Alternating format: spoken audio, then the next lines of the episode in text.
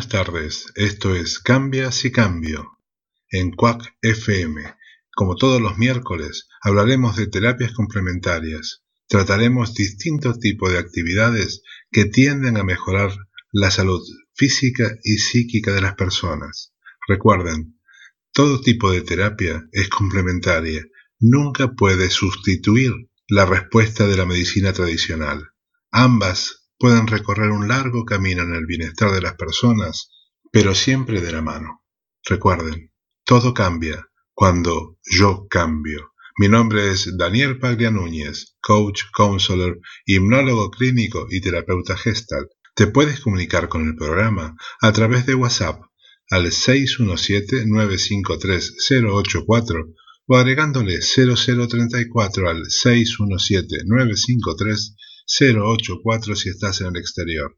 También lo puedes hacer a través de Facebook. Cambia si cambio.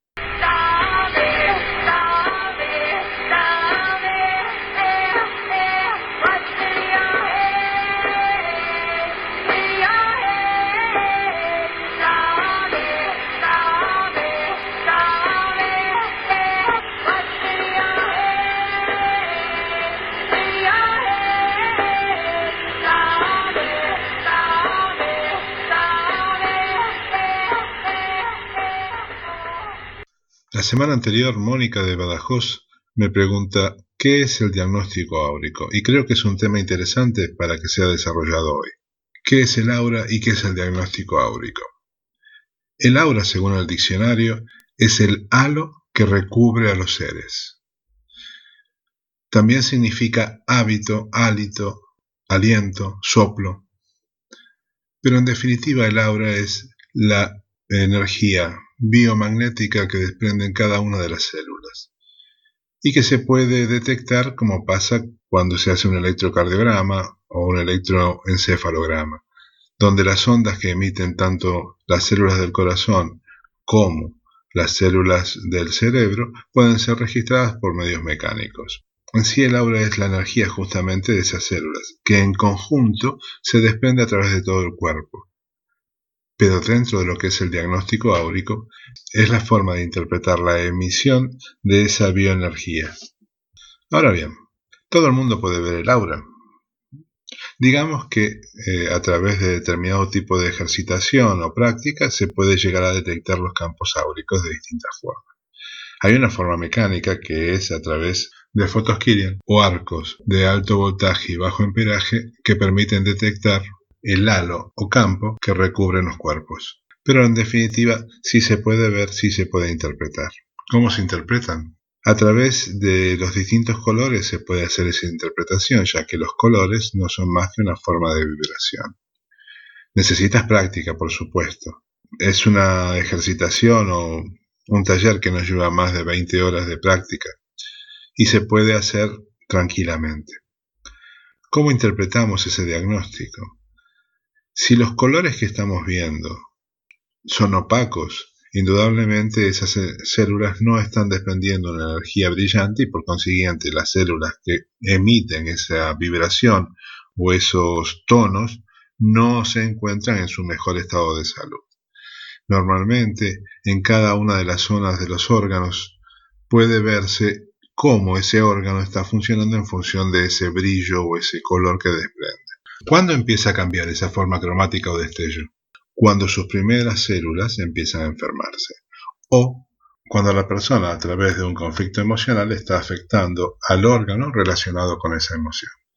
¿Para qué sirve? Sirve como todo diagnóstico para anticiparnos a una situación de enfermedad o a una situación que sea crónica. ¿Cómo podemos hacer para verlo? Todos hemos visto en algún momento sin saberlo el aura. ¿Quién no ha visto cuando se mira al espejo como si hubiera una especie de bruma alrededor de nosotros o de nuestra imagen? O cómo a través de la penumbra, con determinadas situaciones de luz y en un ambiente donde nos sentimos muy relajados, vemos que de nosotros mismos se desprende ese halo en forma directa o la persona o las plantas que están cerca o un animal es como si tuviera un brillo alrededor. Imagen que descartamos por pensar que es un problema de nuestros ojos. ¿Todos podemos ver todos los campos áuricos? Cuando doy talleres para ver el aura siempre explico lo mismo. Todos podemos aprender a estudiar piano. Unos seremos eximios pianistas, otros seremos pianistas simplemente, o aficionados que tocamos el piano. Y eso depende de nuestra propia afinidad. Y ver el aura es exactamente igual. ¿Cómo interpretar los colores? En casi todos los libros que tratan sobre aura o cromoterapia, veremos que la interpretación o la definición de cada uno de los colores es muy similar. Y esa interpretación cromática está dada desde tiempos inmemoriales, enquistada en nuestro subconsciente. Y como diría Young, en el consciente colectivo nos relacionamos con ese tipo de cosas desde siempre y entre todo el mundo. El mejor ejemplo son los refranes tradicionales está verde de envidia, eh, se puso rojo de furia, y así con otros tonos, y que son exactamente igual para cualquier cultura. Les doy una orientación sencilla. El celeste tiene que ver con un estado de relajación, de tranquilidad, de paz. Los rosa tienen que ver con un estado de armonía. Los rojos con estados eh, exaltados de la conciencia, pasión, odio, enojo, los verdes tienen que ver con la salud. Los azules con situaciones relacionadas con el trabajo, la protección, la forma del cuidado, en que tratamos de proteger a nosotros mismos y a los demás. Los amarillos tienen que ver con el intelecto, la preocupación por estudiar, aumentar mi percepción, mi creatividad. Cuando vemos colores púrpuras o violáceos, tienen que ver justamente con procesos de cambio, si quieren conocer más sobre la interpretación de colores, lo pueden hacer a través de cualquier libro sobre cromoterapia, y la cromoterapia es la utilización de los colores en forma terapéutica. Antes de la entrevista de hoy, pasemos a un tema musical. De la película de Woody Allen, Manhattan, escucharemos Take Five por David Brubeck.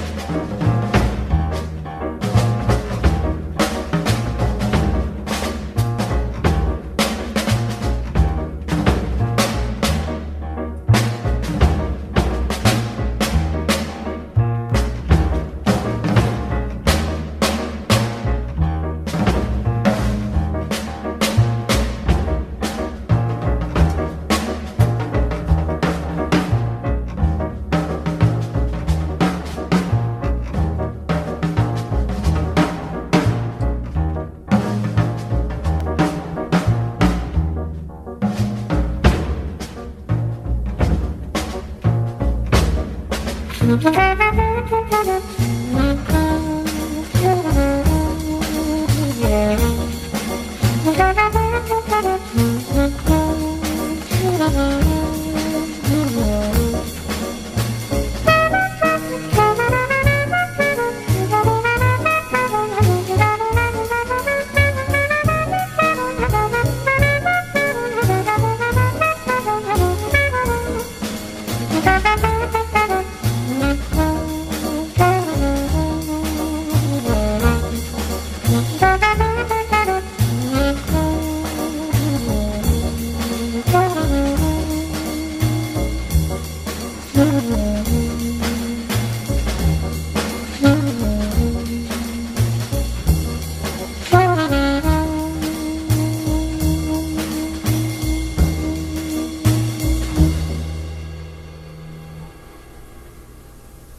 Centro Cultural Ágora me encuentro con Julia Piñeiro e Irene García Patiño, dos jóvenes veterinarias, para que me cuenten qué es Cadelar. Eh, Cadelar es un grupo en principio de veterinarias que con un par de perros que nos dedicamos a hacer intervenciones asistidas con animales en distintos centros. Julia, tú eres etóloga.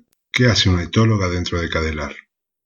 Hice un máster de comportamiento y de bienestar animal y me dedico también a eh, lo que es a, eh, eh, a, la medicina del comportamiento dentro de, lo que es la, o sea, de la clínica. Para llevar los perros a, a, los centros hay que tenerles un adiestramiento básico y hay que tener también después una serie de habilidades que son las que te van a dar juego para hacer los ejercicios que tienes que realizar para conseguir los objetivos que, se marcan antes de las intervenciones. Entonces, bueno, nosotras por un lado, eh, sanitariamente los animales están muy controlados. Esa es la función de Irene. Y bueno, y también me ayuda a mí en, y por otro lado, pues eh, somos nosotras las que las que adiestramos a los perros, que vamos a llevar luego a las intervenciones.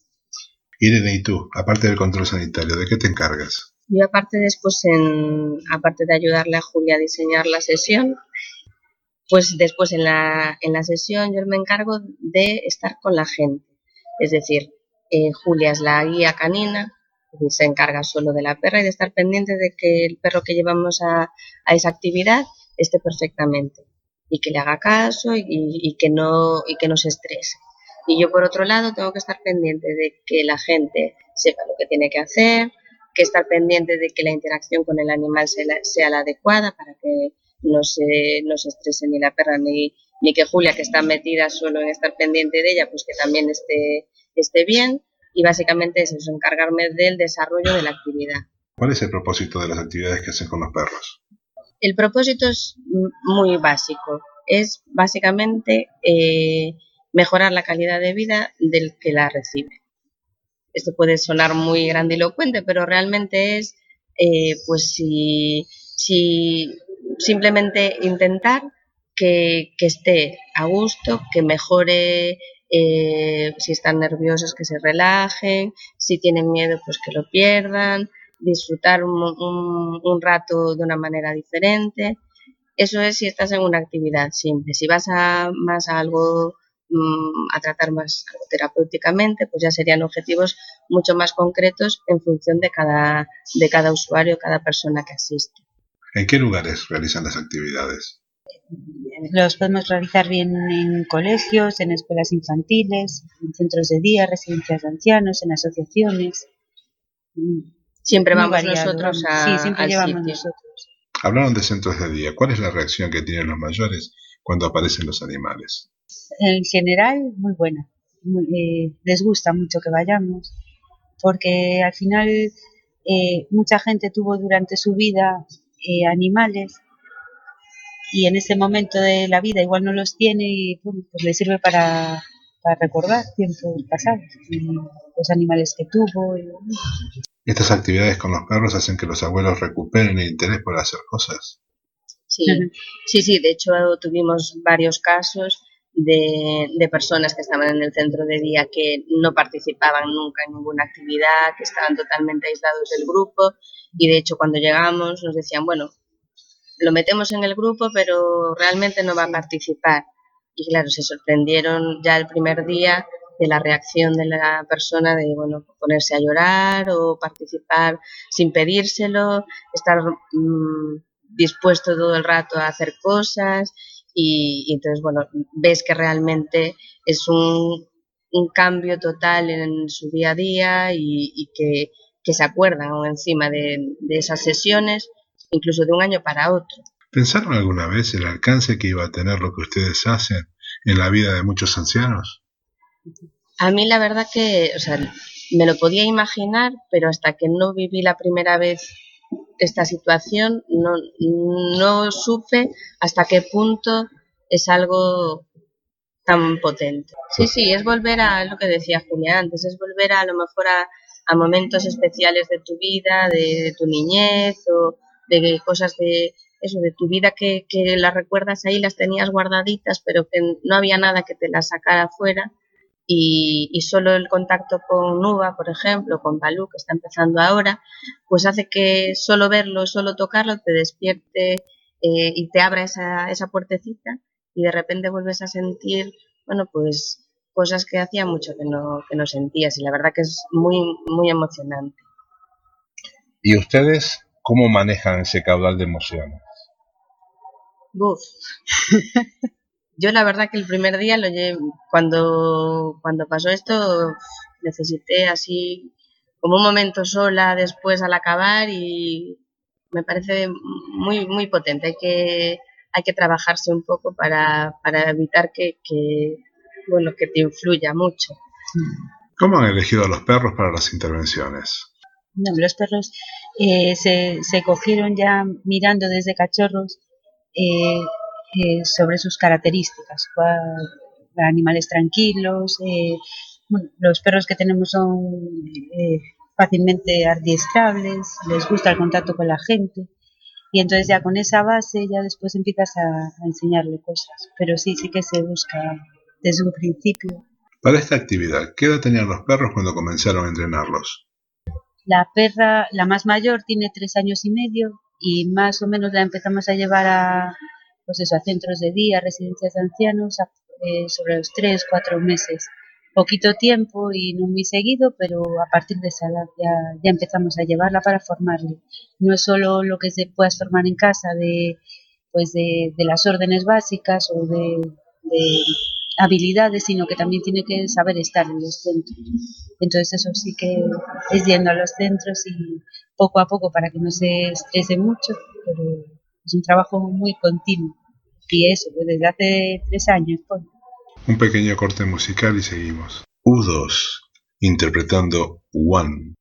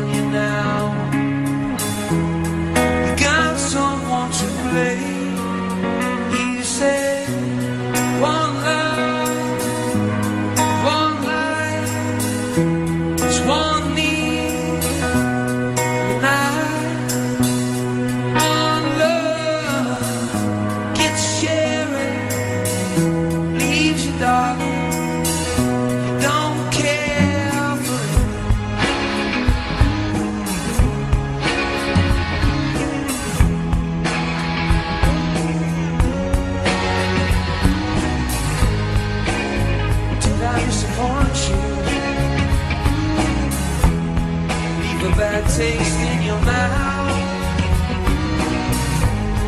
You act like you never had.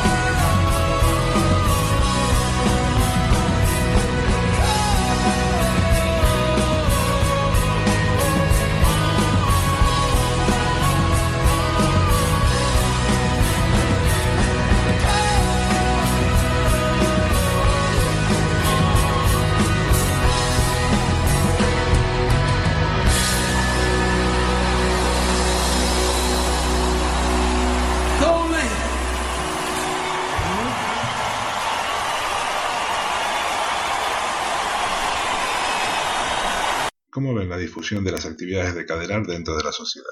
Hombre, llevamos ahora un año y algo y, bueno, hombre, sí que hay, bueno, nos sorprendió que hubo gente que nos dijo, hombre, sí, Cadelar ya había oído hablar de vosotras, pero bueno, es poquito a poco y el boca a boca. Ustedes con Cadelar han sido prácticamente pioneras en esas intervenciones con perros en Galicia.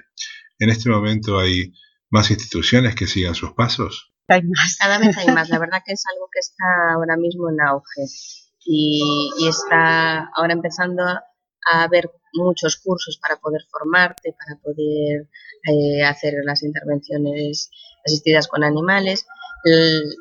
vamos, el plus que tenemos nosotros es que ya llevamos un tiempo y que tenemos ya unos animales que ya están trabajando y uno que se está formando.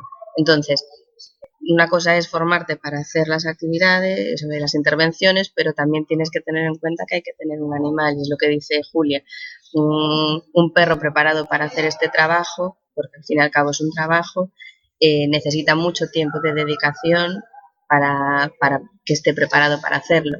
Entonces, que hay mucha gente que quiere llegar a hacer esto, pero bueno, que sepa que lleva un tiempo poder estar preparado. ¿Cómo nacen ustedes la idea de hacer intervenciones con perros? Eh, a ver, yo personalmente empecé a conocer este mundo porque yo hice muchos cursos de lo que es la parte de comportamiento animal y a raíz de eso empecé a conocer las intervenciones, lo que eran y bueno, me llamó la atención, me gustó y me empecé a formar. Y después ya fue cuando conocí a Irene. sí, que yo, bueno, pues también fue ahí un parón de, de mi vida como veterinaria clínica y bueno, planteándome qué quería hacer, si seguir con, con, la clínica o no, pues siempre fue algo que me llamó mucho la atención, o sea, me gusta mucho el contacto con la gente, me gusta mucho, bueno, poner ahí el granito de arena para hacer sentir bien a la gente. Y bueno, pues decidí hacer un curso para, para saber lo que era y poder formarme. Ahí fue justo donde conocí a, a Julia, que no nos conocíamos de la facultad de casualidad. Y, y bueno, pues a partir de ahí decidimos juntarnos y, ponerlo en marcha.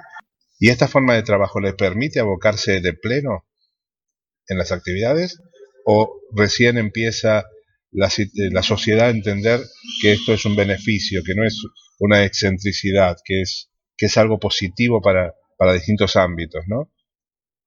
Se empieza, a ver, ahora se empieza a conocer y sí que hay cada vez más estudios de los beneficios, entonces es más fácil hablarle a la gente con, unos resultados eh, en la mano, pero aún así sigue siendo algo reticente a, eh, a pagar por el servicio. Es decir, sí que ven, lo ven muy bonito, muy beneficioso, pero todavía hay reticencia a implantarlo en, en, los centros.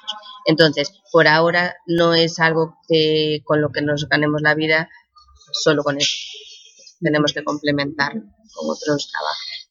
Las personas y las instituciones que nos están escuchando, ¿cómo pueden hacer para contactarse con ustedes? Pues tenemos una página web, que es eh, www.cadelar.com. ¿La puedes repetir? www.cadelar.com. Y, y, ahí, bueno, pues ya pueden ver nuestra, nuestra trayectoria, lo que hacemos, cómo lo hacemos y, bueno, que tenemos un correo electrónico y los teléfonos para que se puedan poner en contacto. ¿Qué les dicen los abuelitos que participan de estas actividades? Que volvamos. Siempre es, a ver cuándo venís y, nosotros siempre les decimos, nosotras encantadas por, volver, pero sí que se les pasa muy rápido. O sea, es como ya os vais, porque claro, es un cambio muy grande para la rutina diaria de siempre hacer más o menos lo mismo, que ya, bueno, los trabajadores de los centros tienen un mérito increíble porque es que bueno hay que tener una imaginación tremenda para poder motivarlos porque es muy difícil. Entonces claro nosotros mm, la perra realmente es que lo hace todo muy fácil porque solo aparece ella y ya motiva. Entonces nosotros es darle un poquito más sabes para bueno pues que estén haciendo cosas eh, alrededor de ella y, y para ella pero que ya solo su presencia ya les motiva como para participar y es que les cambia ya la cara Ustedes también trabajan con niños. ¿Cómo son las intervenciones con ellos? Con los niños va todo a otra velocidad. O sea, es todo mucho más rápido. Sí. ¿Son siempre iguales todas las intervenciones para niños? Depende. O sea, si trabajas con niños con necesidades educativas especiales, por ejemplo, pues depende de las características de cada, de cada niño y trabajas ya en función de mejorar pues lo que, lo que necesite.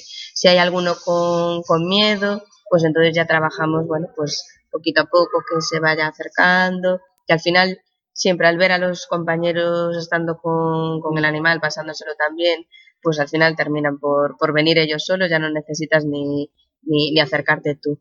Y después lo que, lo que trabajamos mucho es la educación.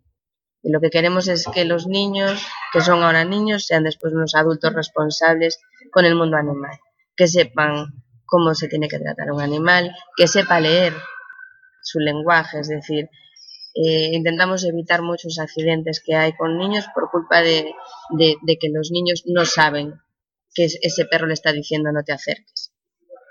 Tampoco sus padres lo saben, pero nosotros solo tenemos acceso a los, a los niños. Entonces queremos que sepan cuando un perro te está diciendo que no, aunque sea muy sutilmente, pero que lo sepan, que sepan qué responsabilidades tienen si tienen un animal, tienen que recoger sus heces, tienen que pasearlo con correa, tienen que llevarlo al veterinario, tienen que preocuparse de un bienestar, que tienen que comer, que tienen que pasear, que tienen que jugar.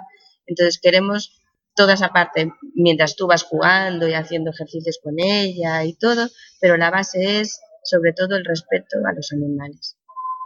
De la película de Woody Allen, Jazmín Azul, escucharemos a Louis Armstrong en Back of Town Blues. Here's a request for good old Goodwin, a road called Back of Town Blues.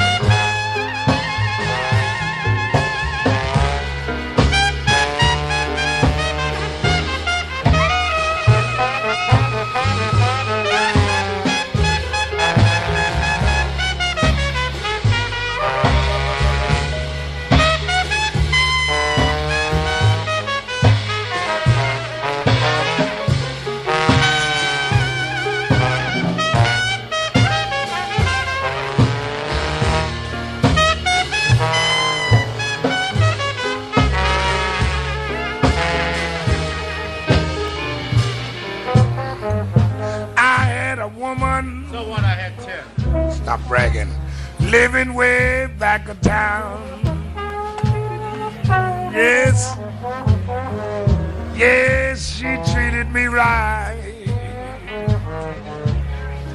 Never let me down. But I wasn't satisfied. I had to run around. Get out of here, Velma. Now she's gone and left me. I'm worried as can be. Yes, I've searched this world all over, wondering where she could be. I don't know. I must ask her to forgive me. Maybe she'll come back to me, but I doubt it. Now I'm lonesome and blue. And I've learned a thing or two. Yes, fellas, here's a tip. I'm gonna pass on down to you. Let on, boss, let on him. Shall I tell him everything? Tell him everything. Okay. Never mistreat your woman because it's gonna bounce right back on you. That ain't no stage joke either, Daddy.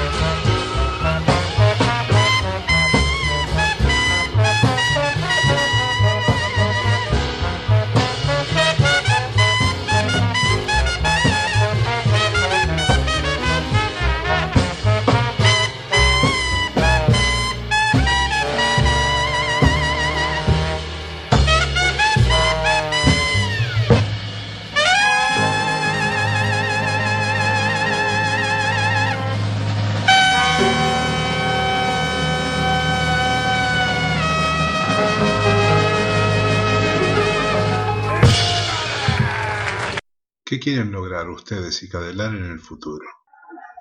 poder llegar a los colegios de, de una manera mucho más, más amplia y poder transmitir todo esto que queremos a los, a los niños.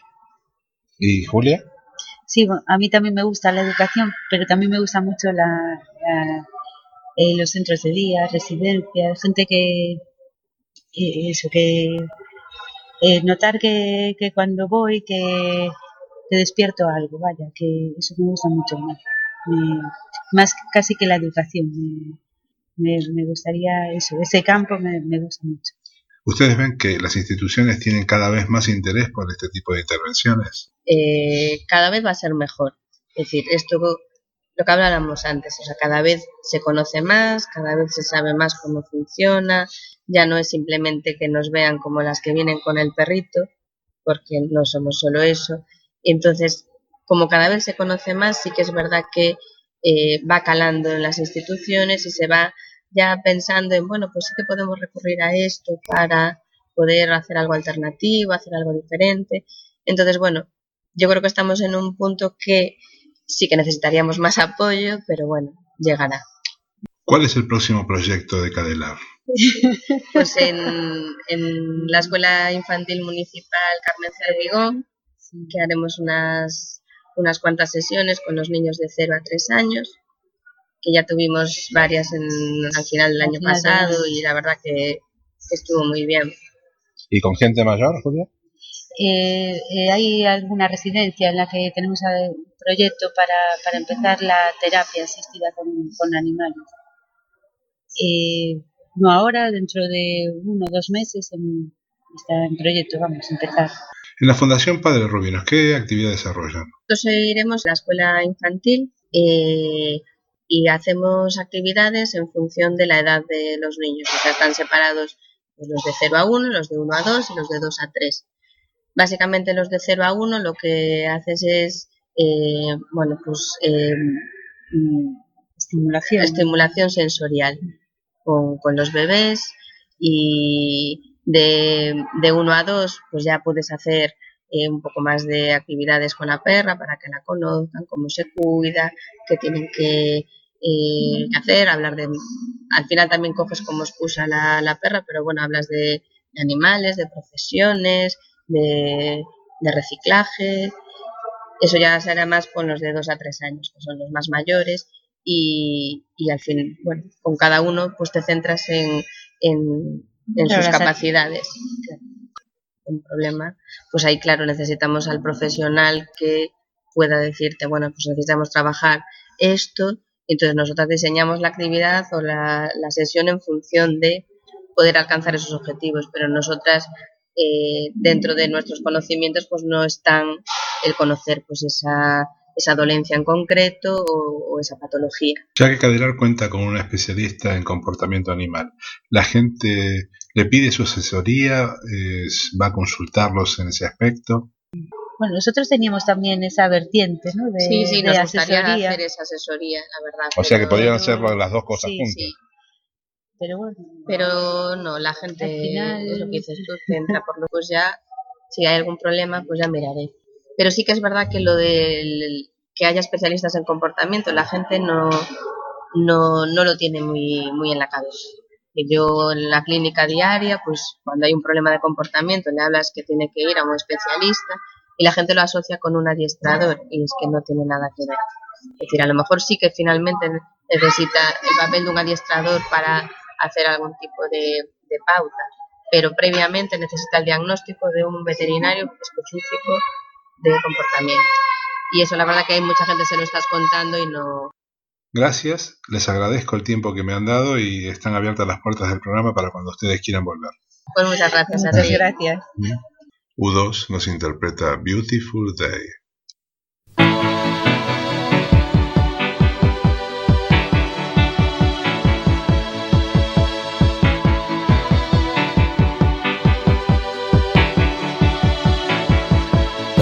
Is a blue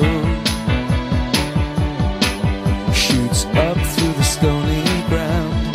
There's no room, no space to rent in this town. You're out of luck, and the reason that you had to care, the traffic is stuck,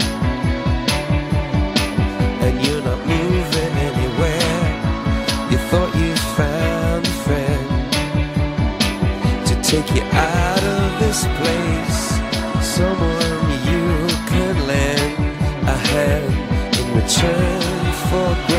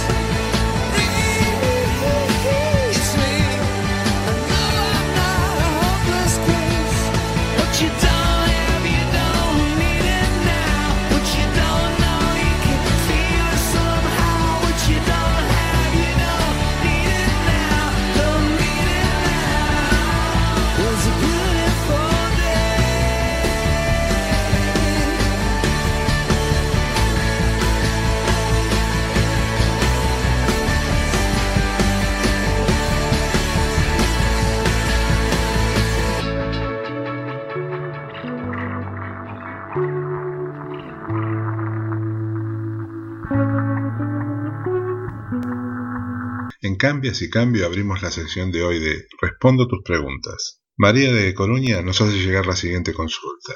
¿Hay alguna tisana que me puede ayudar con mi problema de hígado graso? Una tisana de alcachofa y diente de león es la adecuada para ese problema. Pero te recuerdo que es mejor que primero consultes a tu médico. Sométete al tratamiento que él te brinda y lo complementas con esa tisana. ¿Cómo preparo esa tisana?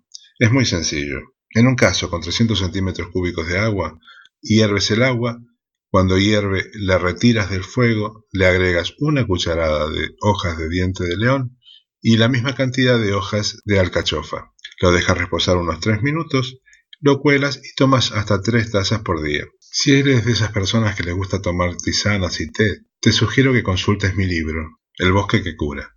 Es un libro que publiqué hace unos años y que es de libre acceso. Es totalmente gratuito, lo puedes bajar a través de internet. En ese libro encontrarás que el índice está dividido de acuerdo al tipo de dolencia y las plantas que te pueden ayudar a solucionar o, disminuir esa dolencia. No olvides el nombre, El bosque que cura, de Daniel Paglia. Juan Carlos, también de Coruña, pregunta si sé qué son dikshas. Juan Carlos, las dikshas son eh, una forma filosófica que proviene de la India y se basa en la imposición de manos y la transmisión de energía.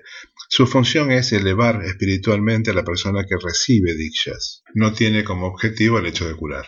En cuanto a la imposición de manos y la transmisión de energía, es parecido al Reiki, pero la diferencia está en que, mientras que en el Diksha la intención es la elevación espiritual de la persona, mientras que el Reiki se transforma en una forma terapéutica porque tiene una intención directa de sanar tanto el cuerpo como el espíritu de la persona. Te recuerdo, Diksha es un proceso filosófico religioso que proviene de la India y cuya intención es la elevación espiritual de las personas, a través de un equilibrio energético y comunicación y elevación de la persona con la divinidad. Rosa de Sanxenxo. Rosa de pregunta, Rosa de Sanxenxo pregunta si puede bajar su colesterol a través de la meditación, porque eh, los tratamientos que está siguiendo no le están dando el resultado que ella esperaba y sigue manteniendo un alto nivel de colesterol.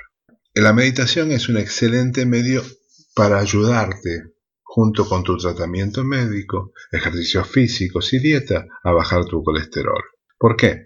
Porque te permite disminuir el nivel de ansiedad, baja tu nivel de estrés y eso por supuesto ayuda a complementar los tratamientos que estés siguiendo. En el WhatsApp cuentas que hace rato que estás en tratamiento, que no tienes el resultado que tú quieres, que te sientes muy nervioso y que termine produciéndote algún tipo de problema cardíaco. Te voy a contar una historia que me pasó hace unos años. Llega a mi consulta una señora que llevaba años haciendo un tratamiento para disminuir su colesterol y lo tenía muy, muy, muy elevado. Y no encontraba un motivo por el cual tener ese colesterol tan alto. Hicimos una regresión y en esa regresión encontramos que su nivel de conflicto comienza cuando su hija, que se divorcia, decide ir a vivir nuevamente con ella. Dos personas adultas con carácter fuerte y empiezan las dificultades y las tensiones, claro. Mamá se siente responsable de la nena que se ha divorciado y que tiene problemas, pero son dos personas que como carácter fuerte empiezan a tratar de eh, someter una a la otra. Y eso genera un gran nivel de tensión para esta madre. La sugerencia fue tratar de ayudar a esa hija a que tenga su propia casa, su propio domicilio y ver qué pasa. Al poco tiempo recibo una carta de esta, al poco tiempo recibo una llamada de esta cliente, me dice que se ha hecho un nuevo control de su colesterol y que le había empezado a bajar. Sí, en el momento en que la hija vuelve a tener su propio espacio, su propio lugar, los niveles de tensión y de estrés de esta madre empiezan a disminuir y empieza a responder positivamente a esos eh, tratamientos que estaba siguiendo. Como ves, a veces no es solamente el comer lo que te produce colesterol, o mejor dicho, el comer no comida, sino tensión. Creo que sería interesante que tú lo pruebes y veamos cómo te evoluciona ese nivel de colesterol. Que tengas mucha suerte, María. Esto ha sido Cambia si Cambio por Quack FM. Se despide de todos ustedes hasta el próximo miércoles, Daniel Paglia Núñez, sin antes contarles que la música que hemos disfrutado en el día de hoy ha sido una selección de Julia e Irene, de Cadelar, una empresa dedicada a movilizar emociones tanto en niños como en mayores a través de sus intervenciones con animales. De las bandas musicales de las películas de Woody Allen, por Jasmine Azul han elegido a Louis Armstrong en Black Town y de la película Manhattan a David Baker por Take Five. Del conjunto U2 han seleccionado One, Beautiful Day y nos despediremos hasta el próximo miércoles con Little Things That Give You Away. Recuerden que para comunicarse con este programa, proponernos temas, o hacernos llegar sus preguntas, lo pueden hacer a través de WhatsApp al 617-953-084 o agregándole 0034 si estás fuera de España. No olviden colocar su nombre y desde dónde se comunican. También lo pueden hacer a través de la página de Facebook. Cambia si cambio, porque todo cambio empieza cuando yo cambio. Sean felices y nos veremos el próximo miércoles a las 18 horas.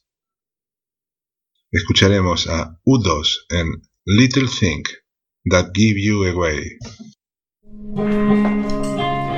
Um, ready if Edge is ready. Okay. Seems to be good.